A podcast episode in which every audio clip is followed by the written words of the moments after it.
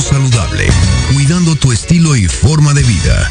Un programa diseñado especialmente para ti que te ocupas de tu salud.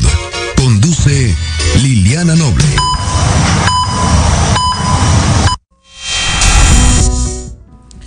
Cuatro de la tarde con eh, 10 segundos, 16 horas de 10 segundos. Muy buenas tardes, tengan todas y todos ustedes. Soy Liliana Noble Alemán y le doy la más cordial bienvenida al Pulso Saludable del día de hoy. Estamos transmitiendo completamente en vivo desde las instalaciones de Proyecto Radio MX en la zona centro de la ciudad capital con 29 grados centígrados tres días para dar el grito. Y de aquí, ¿no? Ya lo que sigue son puras fiestas conmemorativas de nuestro país y pura comedera, ¿no? Mi queridísima, hermosísima Giselle.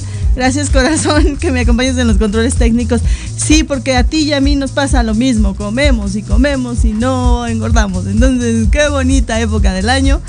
Cuéntenos qué van a hacer de cena Fíjense que eh, eh, tuve la oportunidad el fin de semana, si quiero comentar esto porque es muy importante, el fin de semana tuve la oportunidad de ir al mercado a comprar ciertos eh, víveres para la sobrevivencia, la supervivencia del resto de la semana, pero me encontré con el acitrón en una tienda, de estas donde venden semillas, canela, ¿no? Cosas en polvo.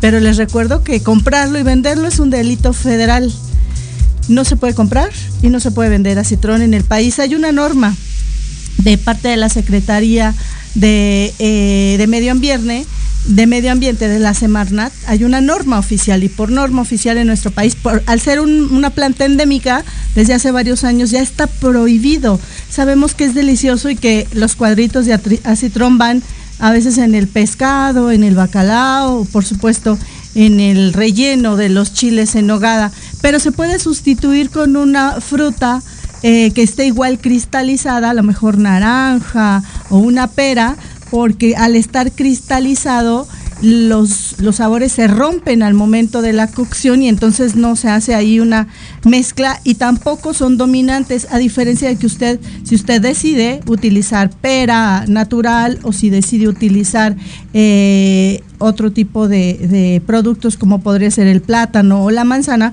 porque el sabor de ellos es muy dominante, entonces el relleno suele saber únicamente a plato, a manzana o todas estas partes dulces y ya no sabemos si estamos consumiendo un poco de proteína. Entonces, le dejo ese dato, es un dato de interés. No compre y no venda acitrón porque es una planta endémica en nuestro país y por eso está prohibido comercializar el acitrón. En algún momento lo pudimos utilizar, pero no lo haga porque de ser así usted se puede hacer acreedor a una multa. Evitemos problemas con la ley si ya determinaron que es una planta que aunque es endémica está en peligro de extinción, entonces hay que dejar de utilizar el acitrón. A ver si más adelante mi queridísima Giselle me ayudas encontrando una imagen no de la planta tal cual es el acitrón para que la gente que no lo conozca lo conozca porque solamente vemos este cuadro de color un poco amarillo eh, que sabe delicioso, insisto, pero no hay que utilizarlo. Hoy tenemos, dicho lo anterior, hoy tenemos un programa bastante interesante. El pasado domingo se conmemoró un año más de la lucha, la concientización, la prevención del acto suicida, del suicidio, del suicidio, no solamente en México, sino en el mundo. Más adelante un experto nos va a platicar justamente de la conducta suicida en niñas, niños y adolescentes. También vamos a platicarle, hoy en la mañana tuvimos la oportunidad de estar en la conferencia de prensa del presidente Andrés Manuel López Obrador Recordarán que él llegó ya muy tarde de Chile y se va a presentar a la conferencia hasta mañana, pero estuvo la secretaria de, Gobernación, Luz María Alcalde, y estuvieron los representantes del sector salud, el doctor Alcocer Valela, que es el secretario de salud, y por supuesto el maestro Zoe Robledo, el director general del Instituto Mexicano del Seguro Social, quienes abordaron diferentes temas. También vamos a platicar un poquito y lo comentamos sobre lo que dijeron, la cantidad de vacunas que se van a, aplicar en esta jornada de revacunación para los grupos de interés, que también se va a hacer al mismo tiempo de la eh, jornada de vacunación de la influenza que a partir de la segunda quincena del mes de octubre ya debemos de, algunos que tenemos a lo mejor una comorbilidad, yo por ejemplo por mi tema de las alergias y ese tema, a mí sí me toca ponerme estas dos vacunas, pero recordemos que si usted tiene eventualmente la oportunidad de comprarla de forma privada, es muy interesante que lo pueda hacer. La realidad es que las vacunas hoy más o menos oscilan entre unos 600 eh, hasta mil pesos y ya dependiendo del lugar o el médico que se la venda, eh, eh, porque además ellos cobran, por supuesto, la consulta y la aplicación de la misma, pero bien vale la pena, a lo mejor exageradamente dos mil pesos cada año por preservar la salud, sobre todo con la influenza que anda por ahí pululando muy fuerte. Hemos conocido casos de gente muy cercana a nosotros que les ha dado influenza y por supuesto la COVID-19, que si bien hoy en día tanto la influenza como la COVID-19 ya no son causa de muerte, sí son causa de, incapacidades importantes, de temas de salud que pueden eh, generarle a usted muchos dolores de cabeza, sobre todo el bolsillo, ¿no? Mi queridísima Giselle porque, híjole, cómo cuestan los medicamentos. Así es que evítelo y también si está usted, la recomendación que hace la Secretaría de Salud, si usted está en algún lugar donde haya mucha gente, por favor, evite el contagio y utilice el cubrebocas. Así es que todo ello y un poquito más en el pulso saludable del día de hoy. Vamos a dar inicio a la jornada de trabajo.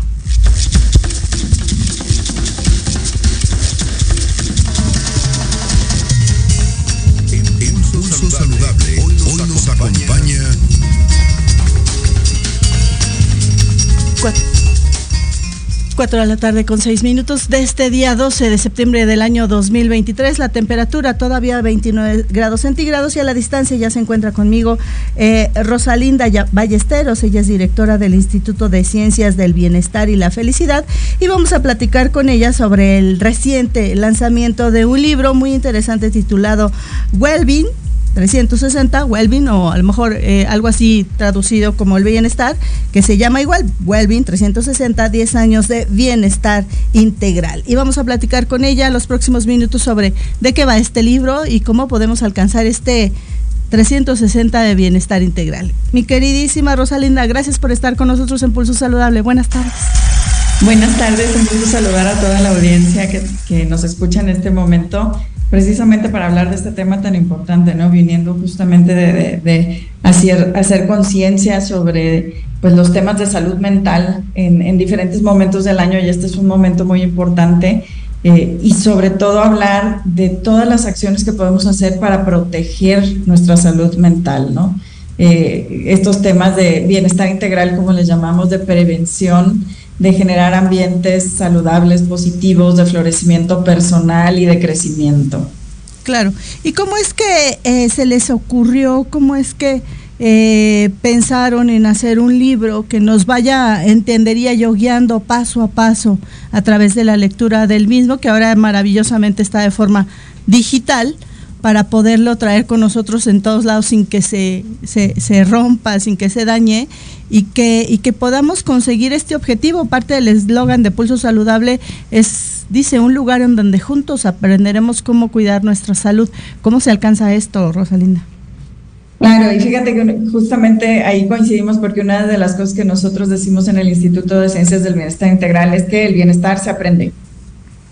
Eh, aprendemos a estar mejor, ¿no? Eh, nosotros nacimos justo hace 10 años y por eso el libro son 10 años de bienestar. Y tenemos una recopilación en el libro del el trabajo que hemos hecho para traer todas estas eh, pues técnicas, prácticas, por ejemplo, vamos a hablar del manejo de las emociones en el libro, vamos a hablar de la atención plena o mindfulness, vamos a hablar de temas de salud física, de cómo cuidar la alimentación, el descanso, eh, y también vamos a hablar de cómo llevar estos temas, por ejemplo, a ambientes laborales, el bienestar en las organizaciones, tan importante porque, por ejemplo, en México los datos de estrés laboral, pues los trabajadores reportan que el 75% de ellos experimentan estrés laboral, ¿no?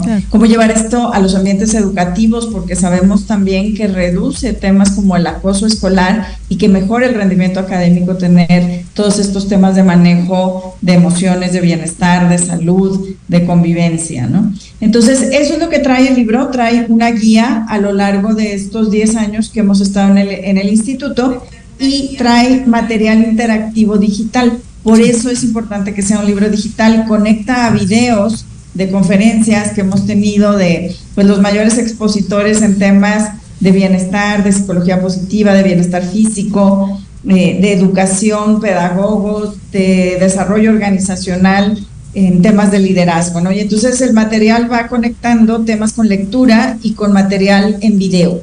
¿no? Y esa es el, la parte donde, digamos, es un material muy accesible, es un material que ahorita se puede descargar de manera gratuita eh, y que lo que queremos es que más personas tengan acceso a este acervo de 10 años de temas de bienestar. Y por supuesto que saliendo de la pandemia, pues esta necesidad se acelera porque, por ejemplo, a los niños y a los adolescentes se les presentan retos adicionales, pero también a nosotros en esta complejidad del mundo que vivimos hoy, como decía, en los temas laborales, en los temas de conciliación vida-trabajo, en los temas de cómo ser papás y mamás de los chicos ahora en este mundo tan, tan cambiante y revolucionado. Claro.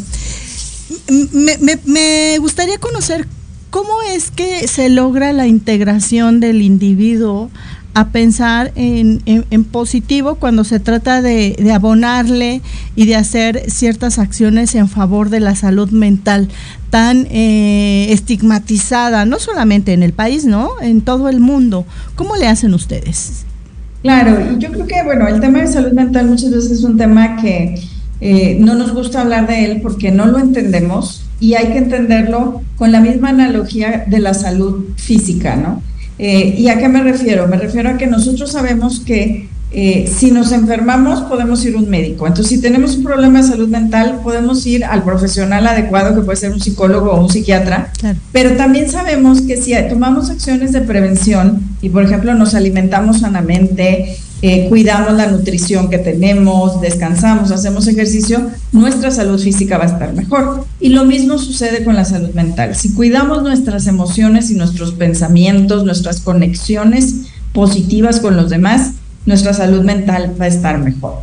La diferencia es que no estamos acostumbrados, acostumbradas a retar lo que pensamos, ¿no? Y hay procesos en nuestro cerebro que nos han servido para adaptarnos, para aprender, para procesar la gran cantidad de información del mundo, pero que a veces tenemos que cuestionarnos si estamos en, en el momento donde nos hacen funcionales estos pensamientos, es lo que voy a decir. ¿A qué me refiero? A lo mejor, por ejemplo, alguien nos viene escuchando en su coche y viene en el tráfico y está pensando continuamente que va a llegar eh, posiblemente tarde a donde va o que dejó algo pendiente en casa o en la oficina, depende de dónde se esté trasladando. Y empezamos a dar vuelta y vuelta y vuelta estos pensamientos. Esto se llama rumiar los pensamientos. Eso puede hacer que no, no seamos funcionales porque a lo mejor en ese momento no podemos hacer nada sobre esas cosas en las que estamos pensando. Entonces, en la medida en la que nosotros podemos cuidar nuestros pensamientos y ver que verdaderamente nos hagan funcionales, esta es la parte que nos ayuda a cuidar nuestra salud mental y no de quedarnos instalados en esos pensamientos negativos. No quiere decir que todo sea felicidad, que todo sea alegría, que todo sea diversión, porque hay momentos en la vida que son retadores y que son parte de la experiencia de vida de todos los seres humanos. Pero sí entender, por ejemplo, que si yo estoy pasando por algo estresante como la enfermedad de un familiar, una crisis económica, mm, una ruptura de pareja o una diferencia con un miembro de la familia, con una amistad, estas son parte de las experiencias de vida y que estas mismas herramientas nos pueden servir para procesarlas mejor y salir de ellas adelante, ¿verdad? Claro. Y no quedarnos ahí instalados, instaladas en estos pensamientos. Ese sería un ejemplo. Eh, hay algo que a mí me gusta mucho hablar, que es el poder de nuestras emociones positivas, las agradables, ¿no? Eh, sabemos que muchas veces nos motiva, por ejemplo, el que no queremos que suceda algo negativo, y esto puede ser un buen motivador temporal, sin embargo, por ejemplo, si yo estoy pensando en, y literalmente lo voy a decir así, el poder de mi cerebro cuando estoy en estados emocionales positivos, la investigación dice que se activa la corteza prefrontal. Y ahí es donde está la solución de problemas complejos, la creatividad. Entonces, cuando yo estoy pensando en cosas como cosas que agradecer, cosas de las que me siento orgullosa, orgullosa, cómo hemos resuelto antes problemas grandes en la empresa, en el trabajo, en la casa, eso me ayuda a poder resolver mejor los problemas, aún más que pensar en las consecuencias negativas de si no resuelvo este problema, ¿qué va a pasar? Entonces hay pequeños ejercicios, el libro tiene pequeños ejercicios como ejercicios de gratitud, o hay un ejercicio que a mí me gusta mucho que es el, eh, se llama afortunadamente. Entonces yo estoy viviendo una situación retadora, estoy en el tráfico, estoy atorada, está, eh, no se mueve, afortunadamente y yo tengo que completar esa frase y pensar en algo positivo que me saque de ese pensamiento, ¿no? Afortunadamente traigo mi celular, si no puedo llegar a la junta a tiempo, puedo pedir que me conecten por teléfono, por decir cualquier cosa, ¿verdad? Claro, claro, claro. dices cosas que hacen mucho sentido. Hemos tenido la oportunidad aquí en Pulso Saludable eh, de platicar justamente con integrantes de la Comisión Nacional de Salud Mental y Adicciones y ellos hablan mucho de que siempre se había pensado que conocer o reconocer las emociones era algo que no tenía ningún sentido práctico. Y hoy hace mucho match con lo que tú dices, porque la concordancia hoy de esta eh, eh, nueva época en la que nos está tocando vivir con tanta tecnología al, al alcance y tan eficaz, eh, nos hace regresar a lo que somos, ¿no? Que no solamente somos un cuerpo aislado de una mente y de un sentimiento, somos un todo y hay que tener este todo en equilibrio. ¿Cuántas páginas tiene este libro? Cómo lo recomiendas ir leyendo, si va a ser un libro de estos que vamos a tener siempre de consulta, etcétera. Cuéntanos, por favor. Claro, mira, el libro está estructurado en diferentes capítulos y la persona puede entrar, por ejemplo, y ver temas que tienen que ver con el bienestar personal, ¿no? Temas, de nuevo, de experimentación de la vida placentera en el día a día, cómo hago mi vida más agradable, o temas de trascendencia como el tema del propósito de vida y el significado de la vida. Eh, esos son dos áreas, temas de resiliencia, temas de cómo eh, puedo enfrentar mejor estas dificultades que la vida nos va a presentar a todos y a todas. Eso es parte de la experiencia de vida, ¿no? Eh, y luego tiene temas también por área. Entonces hay temas, por ejemplo, que le pueden servir a educadores, a papás y a mamás sobre cómo hacer una educación basada precisamente en el manejo de las emociones, en el aprendizaje socioemocional de niños, niñas, adolescentes y hasta universitarios, ¿verdad? Eh, hay temas de eh, liderazgo, estilos de liderazgo que son favorables a generar una cultura positiva de trabajo que nos lleva no solamente a reducir los niveles de estrés, sino verdaderamente a que las personas se sientan bien conectadas con su trabajo y esto haga también que la productividad de las organizaciones aumente, ¿no? Ahora viene pues, pues un reto, ¿verdad? Si vamos a tener una reducción de la jornada laboral, ¿cómo hacemos más productivas esas horas de trabajo? Y no es a través de medidas de medir eh, que los colaboradores estén en las organizaciones, el número de horas, etcétera, sino es, es a través de generar estos ambientes positivos de trabajo que las horas que sí estemos trabajando van a ser más productivas.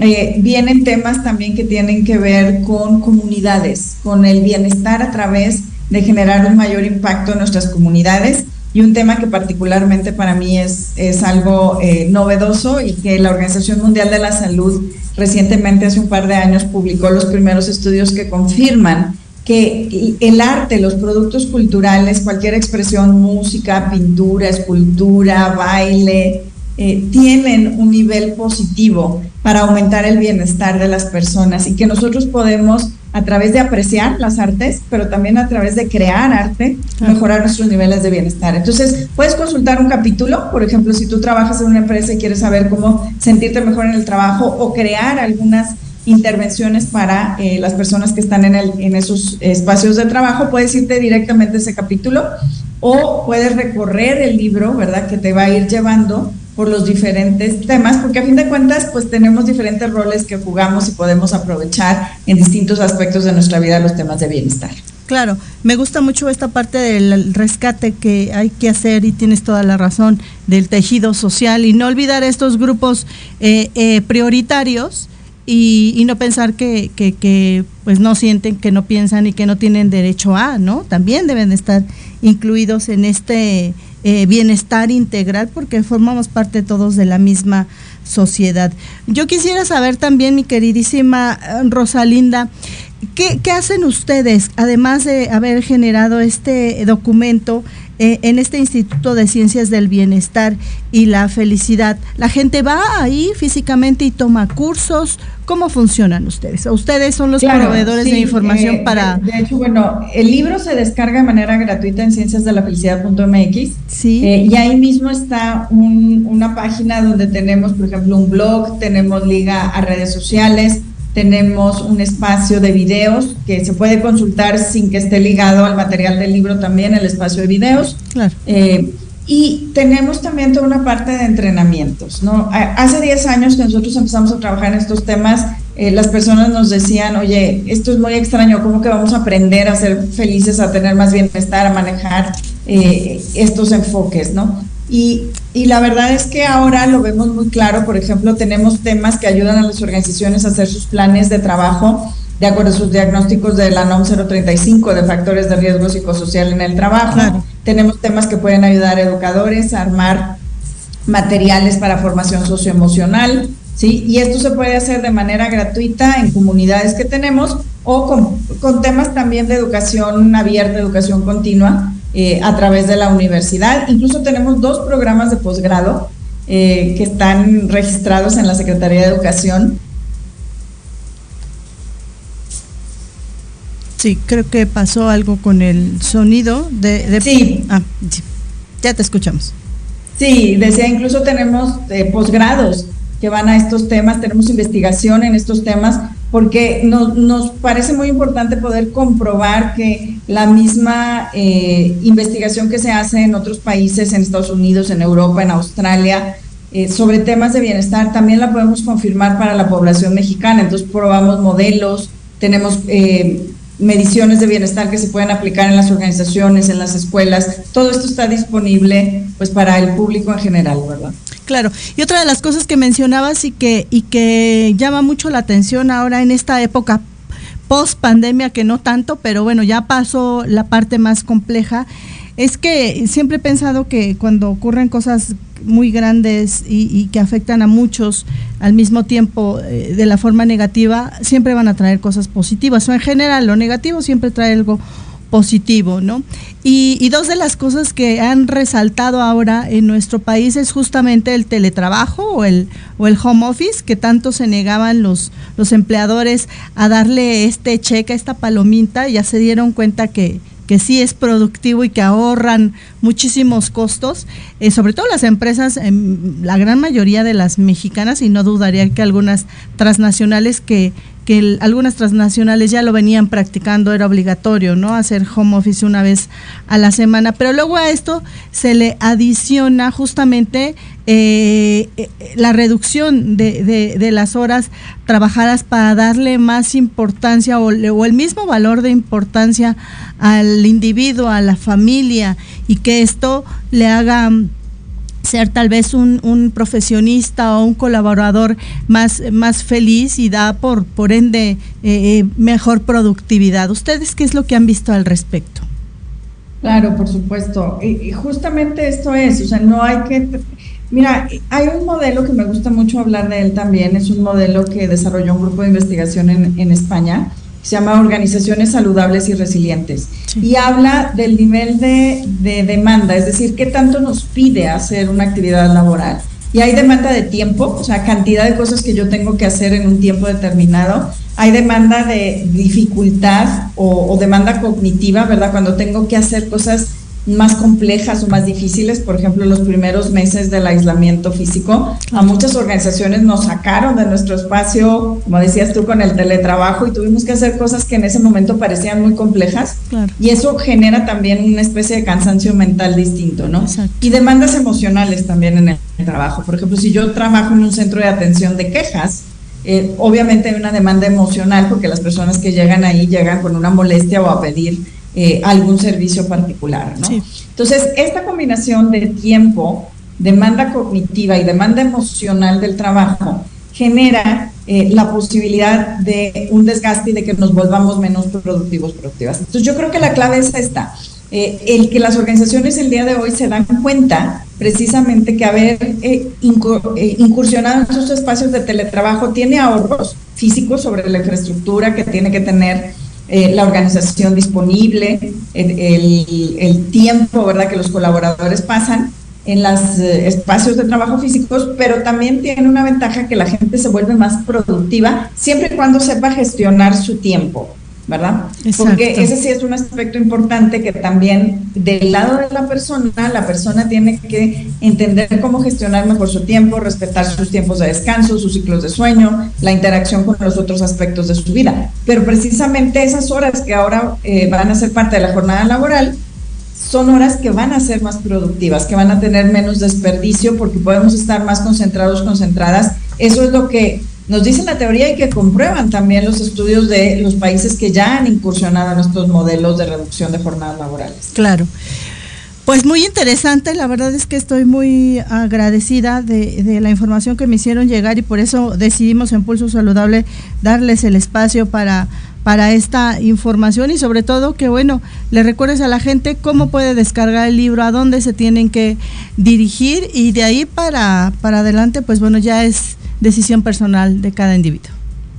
Por supuesto, y, recordar siempre que el bienestar, la felicidad se aprende, es algo que podemos trabajar, crecer. Eh, hay dos formas en nuestras redes sociales, arroba W360 Tecmilenio o en la página cienciasdelafelicidad.mx. El libro está ahí, es lo primero que aparece y es descargable y lo pueden navegar desde ahí, lo pueden descargar y pueden navegar también hacia los videos con las ligas que vienen en el libro. Ojalá aprovechemos, ¿verdad? En un aspecto o en todos los aspectos de nuestra vida estas herramientas. Y antes de que te vayas, querida eh, Rosalinda, déjame aprovechar que estás con nosotros. ¿Cómo, ¿Cómo convertirnos en alguien resiliente en un país que constantemente sufre sismos, pero que particularmente el día 19 que se va a hacer próximo ya en algunos días, siempre es un momento de conmemoración, de remembranzas, pero también da miedo. Y, y, y la gente ha estado pensando que justamente hacer ese día el simulacro es que todos al unísono pensamos en eso y atraemos los sismos. Ojalá fuera así porque a lo mejor tendremos que pensar al unísono en que somos un país primermundista y desde cuándo ya lo seríamos, ¿no? ¿Hay que podemos hacer al respecto? Mira, lo primero que hay que entender es que esta respuesta emocional que es el miedo o la ansiedad, eh, nos está detonando que para nosotros hay algo importante en juego, hay un peligro que cuidar, que determinar y entender que, por ejemplo, los temas como los simulacros es el prepararnos, porque cuando entre la respuesta eh, del miedo, ¿verdad? de verdaderamente una crisis, el cerebro eh, va a estar pensando en muy corto plazo y a lo mejor no toman las mejores decisiones. Entonces, por eso participar en los simulacros, en los planes de emergencia, es muy importante porque es el entrenamiento que tenemos para cuando verdaderamente pase algo. Pero entender que la reacción es una reacción natural, es una reacción de nuestro cerebro diciéndonos, hay algo importante aquí en juego y, y poder procesar implica utilizar esa energía de alguna manera, ¿no? Entonces, si alguien quiere conmemorar, rememberar, a lo mejor hay algo importante que puede hacer, que puede hacer a favor de eh, aquello que recuerda que le impactó eh, pues en estas fechas en, terremotos en el pasado y a través de eso darle algo de significado a esa emoción y ser más resiliente. Entonces la resiliencia y la felicidad se van aprendiendo en el camino, no, no son decisiones que uno pueda ir tomando. Bueno, la resiliencia también se entrena y de hecho decimos eh, cuando hablamos de estos temas de, entrenamientos, ¿verdad? De la resiliencia con R minúscula, entrena la resiliencia con R mayúscula. ¿A qué me refiero? Las pequeñas cosas que son disruptores, estresores del día a día, como el tráfico, el que yo vaya a una tienda y quiera comprar algo y no haya y entonces me empiezo a preocupar, el que no esté a tiempo un reporte en el trabajo, el que al niño se le olvidó algo, que necesitaba para la tarea. Todos esos son los pequeños estresores del día a día. Y trabajar con estos estresores en pensar verdaderamente qué tan importante es esto, cómo, quiero conectar con esta situación, cómo, cómo puedo resolverlo de la mejor manera y no reaccionar con ese primer instinto que tenemos. Es un entrenamiento para que cuando vengan las grandes crisis económicas, eh, de salud, eh, crisis naturales, podamos reaccionar de mejor manera. Muy bien, ¿algo más que consideres de importancia mencionar en esta tarde en Pulso Saludable? De nuevo, la invitación a, que todos puedan bajar este material que es completamente gratuito y que trabajemos verdaderamente en nuestro bienestar y ojalá que el día de hoy se dé la oportunidad de pensar en un pequeño reto de manera distinta y pensar que eh, esto afortunadamente nos está sucediendo el día de hoy. Pues te hago la cordial invitación para que pueda, podamos platicar, ¿te parece? Eh, tanto en noviembre como en diciembre porque son fechas muy importantes, ¿no? Noviembre, todas estas festividades de los muertos y por supuesto el fin de año que a veces eh, desafortunadamente para muchas personas no, no, no, es, no es un buen momento para festejar y, algunos eh, cometen actos eh, suicidas, intentos o algunos lo culminan y creo que es un buen momento para, para que nos ayudes o ayudes a la población, ¿te parece? Con muchísimo gusto los acompañamos en esas fechas. Muy bien, muchas gracias. Te mando un abrazo. Buenas tardes.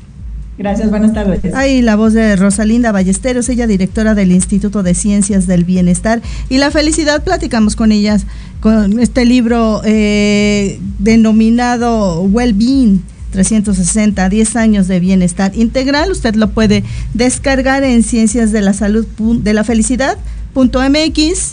Ahí lo puede descargar completamente gratuito tal vez el jueves le, demos una sorpresa porque ya no nos dijeron, pero tenemos, tenemos eh, regalitos que nos van a hacer llegar de parte de esta institución. 4 de la tarde con 30 minutos de este día 12 del mes de septiembre del año 2023, la temperatura 29 grados centígrados. Vamos a comerciales, regreso.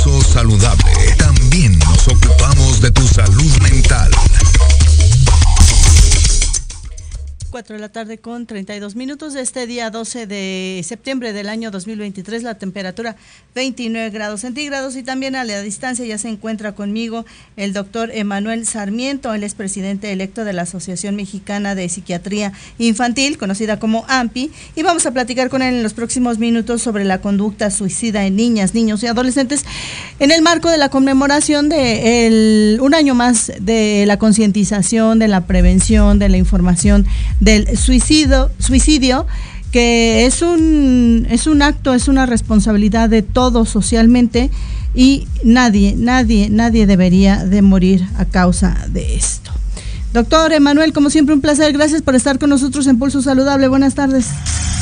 Hola, ¿qué tal Liliana? Buenas tardes, el placer es mío de estar contigo de nuevo y con todo tu auditorio. Gracias, doctor. Oiga, pues tuve la oportunidad de platicar la semana pasada, previo a esta conmemoración, justamente con la maestra eh, Diana Tejadilla, usted la conoce perfectamente bien, y ella nos hacía una eh, eh, información, bueno, nos daba a conocer datos de interés entre los 10 y los 24 años, es el mayor riesgo del, del intento suicida o del suicida. ¿Y cómo se reconoce, cómo se, se puede evitar? Una conducta suicida? ¿Hay posibilidades? ¿Cómo lo hacemos, doctor? Bueno, em, lo, único que eh, en la actualidad podemos pues, tener muy presente y echar mano es la identificación de factores de riesgo. Es muy importante que todo tu auditorio sepa que eh, predecir o saber quién se va a quitar la vida es prácticamente imposible podemos estar muy seguros con alguna persona que tenga todos los factores de riesgo y bueno, pues esta persona eh, nunca, nunca va a tener un intento de suicidio, pudiera ser, o pudiera ser alguna otra persona en la cual pues no encontrábamos grandes factores de riesgo y por un momento de impulsividad lo cometió. Em, en ese sentido estamos un poco atados de mano, pero la mejor herramienta que tenemos pues es conocer todos los factores de riesgo, darles seguimiento y por supuesto que em, en caso de tener pues algún trastorno o problema asociado, médico, psiquiátrico o no psiquiátrico, pues ofrecerles todas las alternativas de tratamiento disponibles. Muy bien. ¿Cómo es, eh, es que eh, reconociendo, eh, han hablado, se ha hablado mucho últimamente de reconocer estos, estas emociones, aprender a etiquetarlas, aprender a reconocerlas?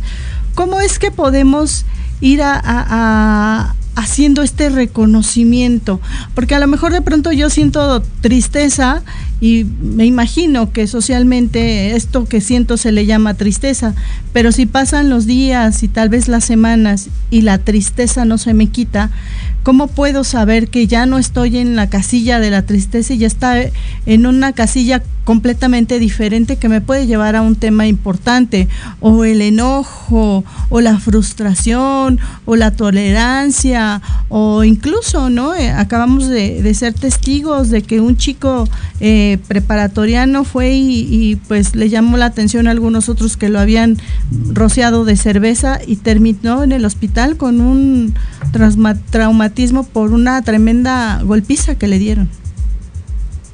Y bueno, pues eh, justamente es una excelente pregunta, Liliana, porque recordando con tu auditorio, seguramente lo, lo, han platicado ya, eh, uno de los principales factores de riesgo para tener conducta suicida es la presencia de trastornos psiquiátricos.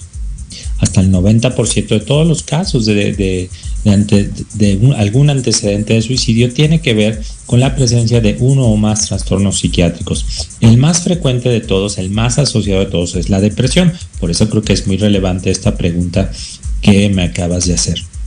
Y rápidamente lo trataré de explicar de la manera más sencilla.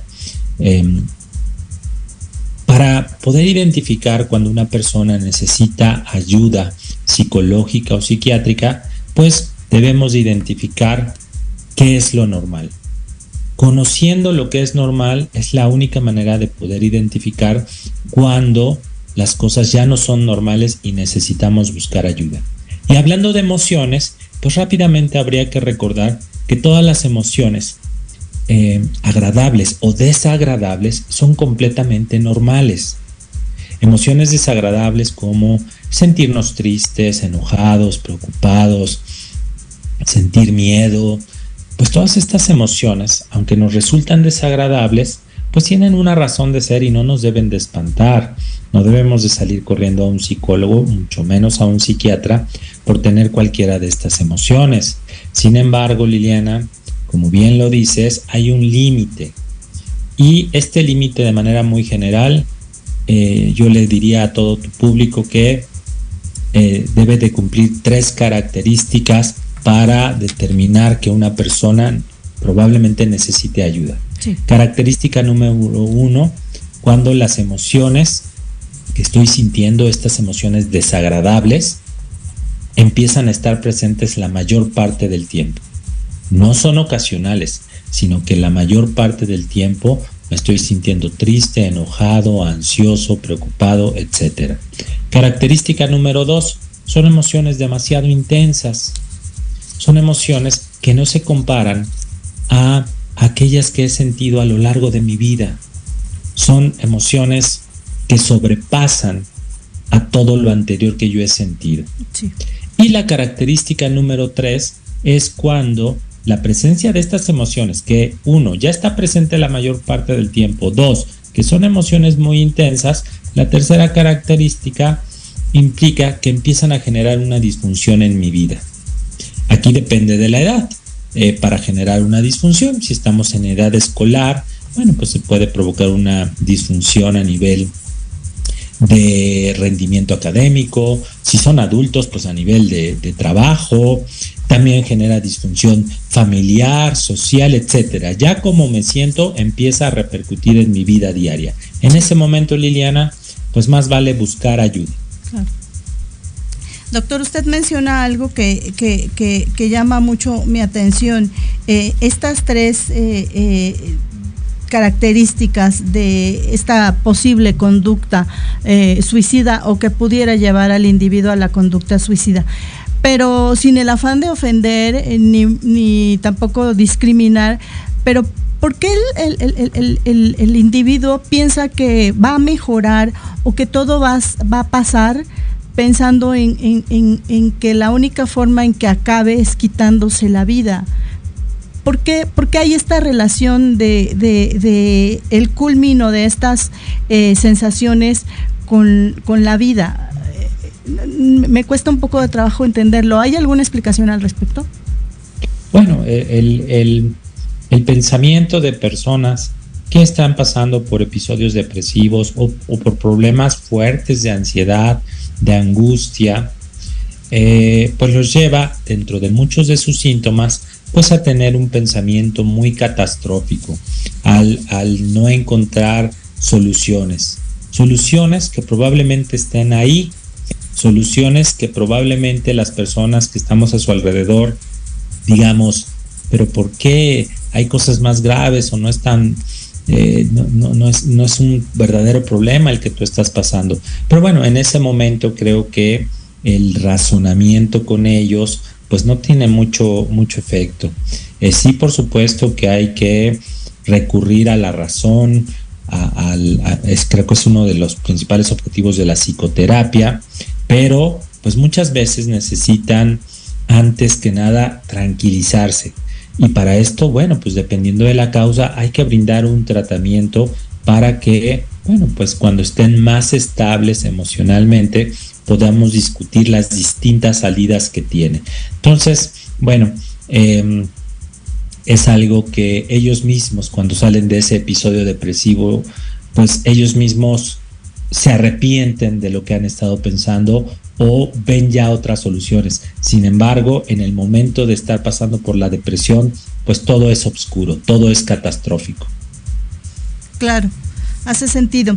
Ahora, dependiendo de la etapa de la década de la vida, esta posible conducta o esta conducta suicida es más compleja de en la forma, en la presentación y de, ustedes llegar a tiempo a un diagnóstico y evitar un desenlace eh, que no se busca, que no se quiere?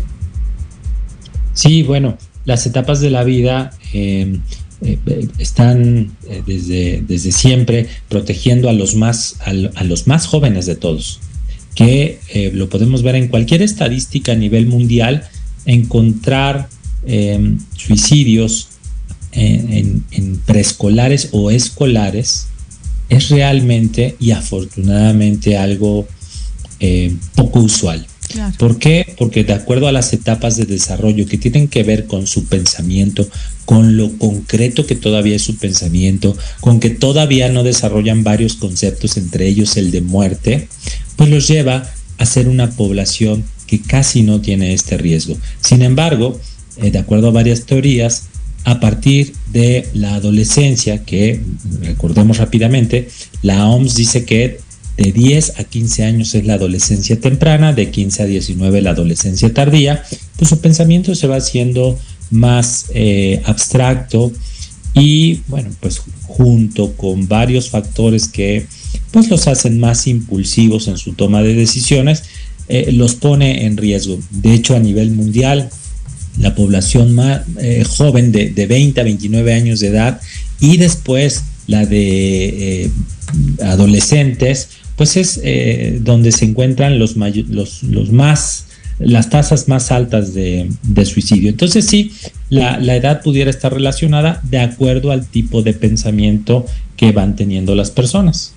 Ahora, no sé si ustedes ahí en AMPI eh, conocen, saben, me, me, me, llama mucho la atención, eh, doctor Emanuel, que frecuentemente, casi a diario, dos o tres personas en el estado de Durango eh, deciden, optan por el suicidio. De hecho, las estadísticas hablan de que hay un problema de salud pública serio en el estado de Durango. ¿Se, se conoce? ¿Ustedes saben qué está pasando en esta entidad del país?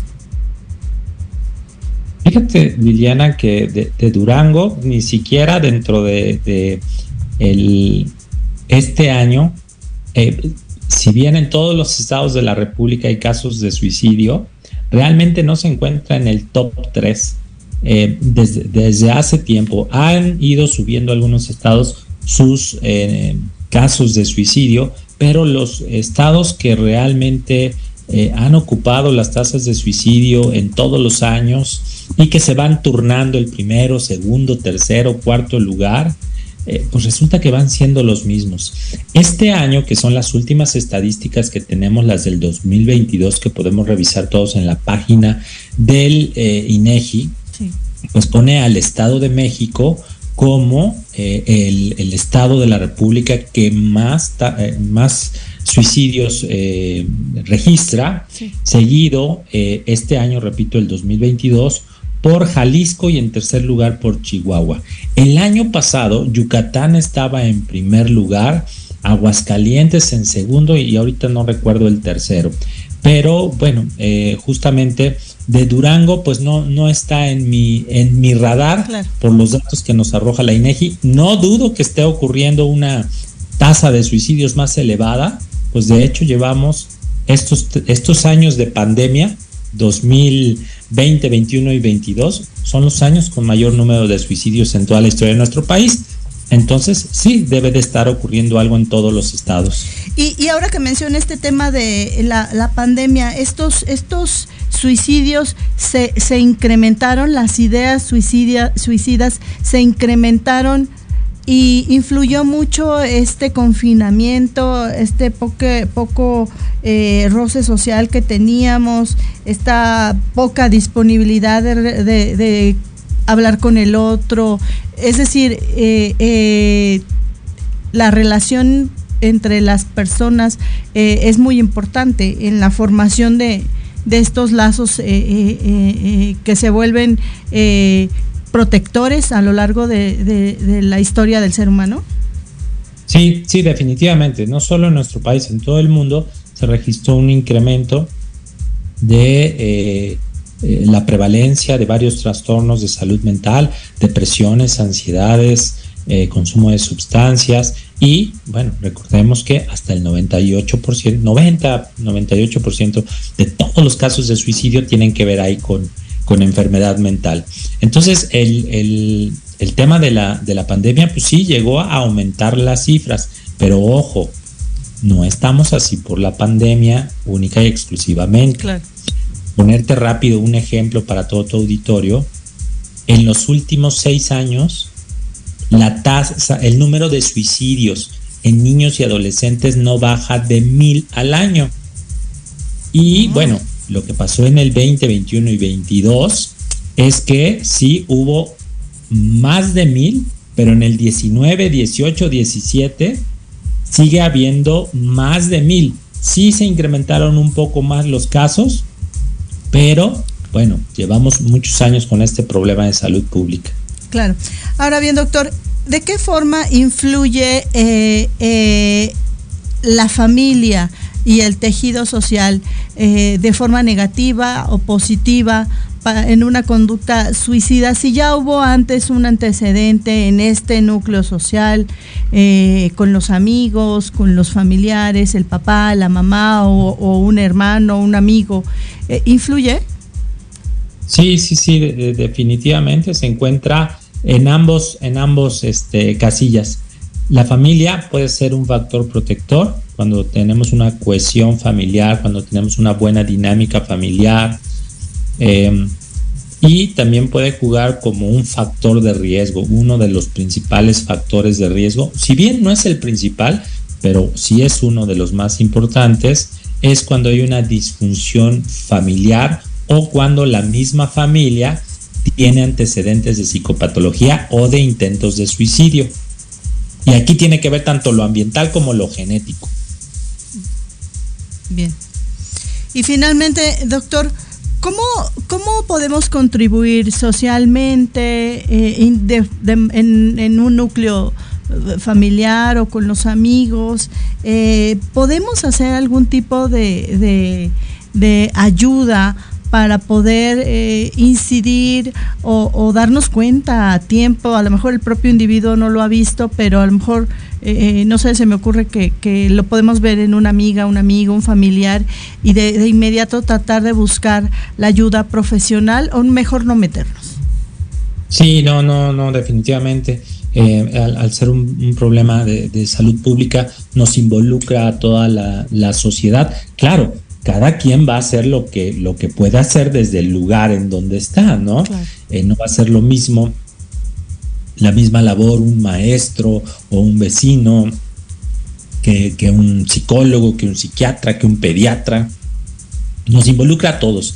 Desde, desde ti, eh, Liliana, en donde haces esta labor de comunicación, de adentrarnos en estos temas que a veces parecían como intocables, que generan tanto estigma, y normalizarlos como normalizamos un montón de enfermedades en donde buscamos ayuda, porque lo mejor es la prevención. ¿Cómo podemos prevenir las altas tasas de diabetes en el país? Previniendo, previniendo, porque cuando nos llegan diabéticos ya vamos tarde. ¿Y cómo podemos disminuir las altas tasas de suicidio en nuestro país? Previniendo, previniendo, porque cuando ya nos llegan con un intento de suicidio, pues es ahí donde los recibimos en los hospitales psiquiátricos o en nuestros consultorios eh, de psiquiatría o de psicología. Entonces, el difundir información clara, precisa, el, informar sobre sitios de ayuda, el decirles que no están solos, eh, pues todo eso creo que todos podemos poner un granito. Doctor, y regáleme un dato. ¿Cómo es la, la, mm, el futuro de alguien que, que se pudo eh, prevenir o, se conoció previo a estas o, en este tránsito de las ideas suicidas y no del intento, sino antes, versus aquel que ya se, se, se reconoce cuando ya lo intentó. Hay gran diferencia en el tratamiento y cómo va a ser la, la sobrevivencia de cada uno. Sí, bueno, este, cuando llegamos a tiempo, Em, y, estoy hablando de, tiempo, bueno, es, algo muy subjetivo, ¿no? O sea, no, no es que sigan todos eh, un caminito bien establecido. No, bueno, eh, cada persona es, es, distinta, pero si empezamos a detectar que son eh, niños o adolescentes que sufren algún tipo de violencia, algún tipo de abuso, y no solamente eh, físico, sexual, o sea, el, abuso escolar, como el caso que acabas de mencionar, ¿no? Desafortunadamente ahí que todos vimos en redes, pues ofrecer este tipo de ayudas, pues muchas veces nos puede ahorrar la medicación, porque en ese momento a lo mejor todavía no están con un episodio depresivo grave.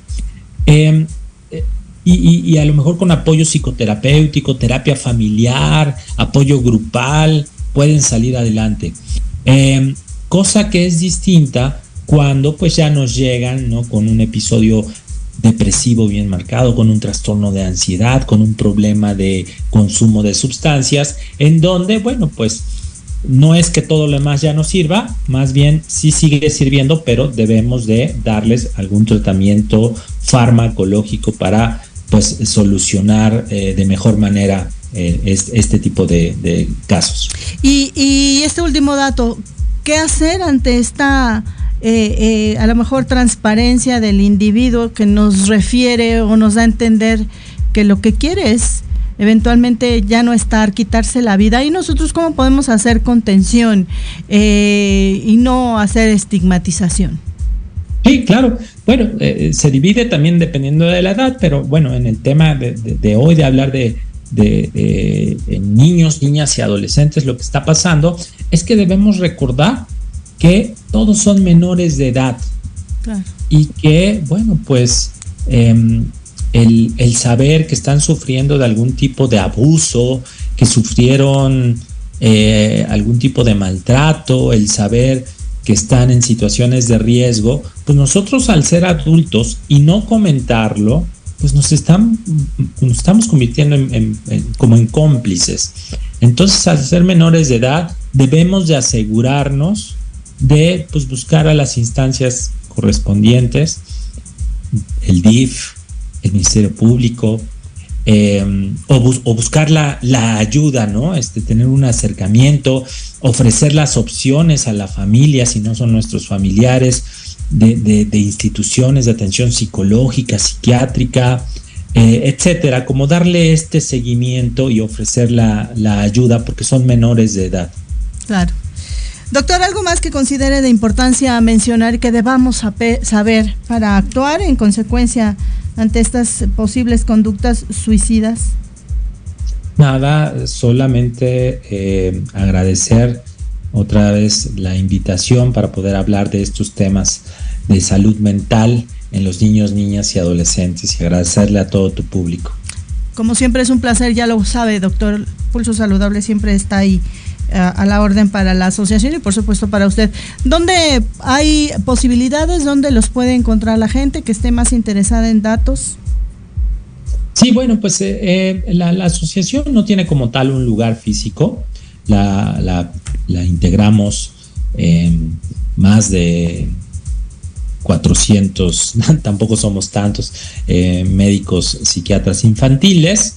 Eh, están las redes sociales de la Asociación Mexicana de Psiquiatría Infantil, Facebook, Twitter, eh, Instagram, también está disponible en, hay una página de la asociación en, en cualquier buscador de internet y bueno, pues ahí se les puede brindar muchísima información o asesoría. Muy bien, doctor. Como siempre, un placer y nos vemos y nos escuchamos en tres semanas. Le mando un abrazo, gracias. Claro que sí, un abrazo muy fuerte. Buenas tardes, gracias. Ahí la voz de uno de los, diría yo, uno de los expertos, pero expertos de, esta talla muy grandota eh, en materia de psiquiatría y en el área, sobre todo infantil, el doctor Emanuel Sarmiento, el ahora presidente electo de la Asociación Mexicana de Psiquiatría Infantil, la AMPI. Ya sabe usted que tenemos frecuentemente eh, colaboradores de esta organización, ya decía él que los los 400 que se agrupan en todo el país siempre están dispuestos para platicar de temas relacionados con la salud mental de niñas, niños y adolescentes que es un tema del que hay que hablar, hay que hablar mucho para concientizar, para conocer y saber qué hacer y no estigmatizar y actuar en prontitud. Con esta información me toca despedirme, no sin antes recordarle que tenemos una cita el próximo jueves, 4 de la tarde en punto. Recuerde, ¿conseguimos la foto? sí, ah, ya ven, enséñanos cómo es el deliciosísimo. A ver, ahí yo todavía no la puedo ver. Ahí está, miren. Y la parte de arriba, que es la flor, pues seguramente de ahí es donde lo hace, ¿no? Yo creo. Me imagino que sí. Es muy parecido. Les voy a enseñar después. Nada más que más chiquito al peyote siempre tienen, sí, ¿verdad? Porque tienen como esa florecita arriba, pero bueno, el acitrón hoy en día no se puede consumir, no se puede comprar, por norma oficial es una planta endémica, sabemos que es delicioso, pero ya no lo acabamos, entonces mejor sigámoslo conservando ya nada más de lejitos y optemos por otra fruta de estas que le llaman cristalizada para poder elaborar y con su creatividad seguramente saldrán platillos deliciosos para este festejo del 15 de septiembre. Cuídense y nos vemos y nos escuchamos el próximo jueves. Adiós.